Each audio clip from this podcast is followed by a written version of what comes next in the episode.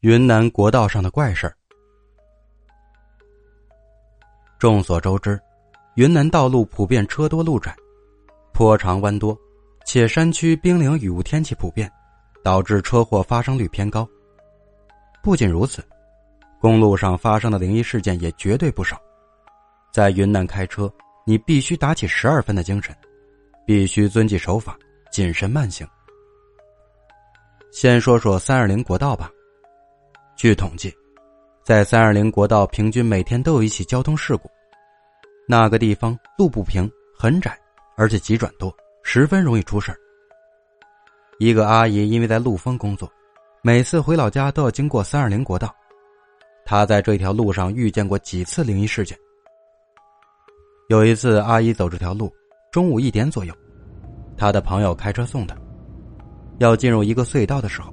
他看到有三个人在前方并排走，女的穿蓝衣服黑裤子，旁边两个男的穿灰衣服黑裤子，脚步特别的整齐。那三个人先他们一会儿进入隧道，接着他朋友开车进入隧道，刚要进去的时候，阿姨好心提醒朋友：“小心一点前面有人。”结果一进隧道，发现根本没有人在里面。他很仔细的两边都看了，都没有。而且出去之后也没有看到那三个人。这时候他觉得很吓人，就问他朋友说：“你刚刚看到那三个人没有？”他朋友猛吸一口气说：“你说什么呀？哪里有人？”他觉得很奇怪，说道：“刚刚我不是提醒你叫你小心点前面有人吗？”这时他的朋友更惊恐了，说道：“你刚刚和我说话了，我没听到啊。”后来他仔细回忆那三个人走路的姿势，三个人一模一样，节奏都不变，不禁毛骨悚然。我因为去黑井玩的关系，也走过几次三二零国道，那条路一般过了晚上八点，基本上就不会有人走了。不止一个司机跟我说过，那条路很阴很邪，经过的时候心里都犯怵。我沿路看到树上很多很多的红布条，当地人都说。这里每出一次事故死了人，就要在死人的位置的树上绑一根红布条。我观察过，有的树上多的可以绑七八条。那条国道上有一个著名的遇鬼地带，是一块大石头，一米多高，很大。很多人在那里遇见过一个女鬼，穿白裙子，长头发，远远就能看到。一个司机跟我说，他曾经见过女鬼远远的站在石头边上。离公路很近，车子开到他身边时，对方马上背过身去。车子开远了，他又转回来。很多运势低的、八字轻的人都见过，不过没有人见过女鬼的脸。我爸一个同事，在离那地方不远的地方也遇到过脏东西。他当时正常行驶，一个小孩拖着个易拉罐突然横穿马路，他紧急刹车，右打方向。最后，车子前轮冲进了路边沟里。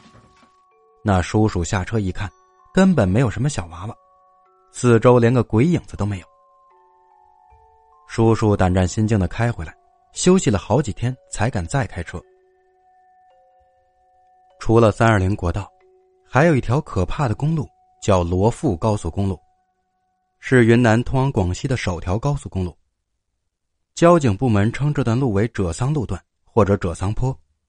但在民间，它被称为“死亡公路”“鬼门关”“伤者路”。老司机驾车经过此路段时，无不小心翼翼。民间传说，修这段路的时候，曾经挖出过两条白蛇，蛇身有二十多公分粗。工人抓了一条，跑了一条，抓到的那条被施工工人吃掉了。据说杀蛇的二人第二天就挂了。除了车祸。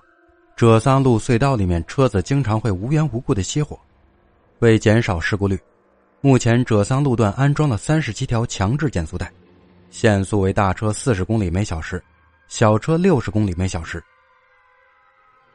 怪事儿不仅仅发生在国道和高速路上，市区的大街上也发生过一件让人百思不得其解的事儿。二零零九年八月十七日凌晨三点多。一辆红色的私家轿车行驶在云南省宣威市东大街上，突然刹车失灵，冲向大街中间的花盆，重达三四百斤的花盆被推翻，失控的轿车围着花盆扭了一圈后，再次冲向旁边的两个花盆。当警察赶到的时候，驾驶者已经死亡了。警察勘察现场的时候，发现了一串奇怪的脚印，一直从事故现场延伸至宣威市人民医院附近，长达两公里多。每个脚印都有四个脚趾，脚趾前有锋利的指甲痕迹。脚印长约十三厘米，宽约六厘米，两个脚印间隔五十厘米左右。从外形及痕迹深浅上看，非常有力量。最为奇怪的是，这些留在水泥路面上的脚印，任凭人们怎么擦洗、搓踏，印记仍然十分明显。之后，在出城的一条巷子里，市民们又发现了四行相同的脚印，不同方向各两行，脚印比事故现场的更加清晰。事发后，这一奇怪的事件迅速在宣威市内传开，从四面八方赶来的人成群结队的去观看。人群中，一位年近六旬的老人推测说：“怪物走了一个来回，可能去的时候因为东大街上的路灯没有亮，他一直走到了人民医院那里。当他看到医院的亮灯后，害怕了，折转回来。由于是深夜呀。”那时候东大街上没有车辆，当他害怕了返回的时候，恰巧那辆私家车从城外驶向城里。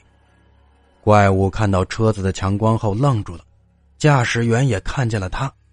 驾驶员当时肯定想逃走，他害怕了一紧张，才把车撞向了旁边的花盆。当地专家解释这是流浪狗奔跑时留下的脚印，但仍有四个疑点：第一。是什么狗有如此大的脚印？第二，狗的脚印能在坚硬的水泥路上踩出痕迹，并且擦都擦不掉吗？这是一种什么样的力量？第三，司机没有酒后驾车，在笔直的道路上却撞上了道路设施，出现车祸，是不是因为看到怪物受到惊吓引起车祸的？那么，如果这东西是狗的话，能把人吓得引起车祸吗？第四。为什么四条腿的狗能留下一条几乎成直线的脚印？这些谜团至今没有答案。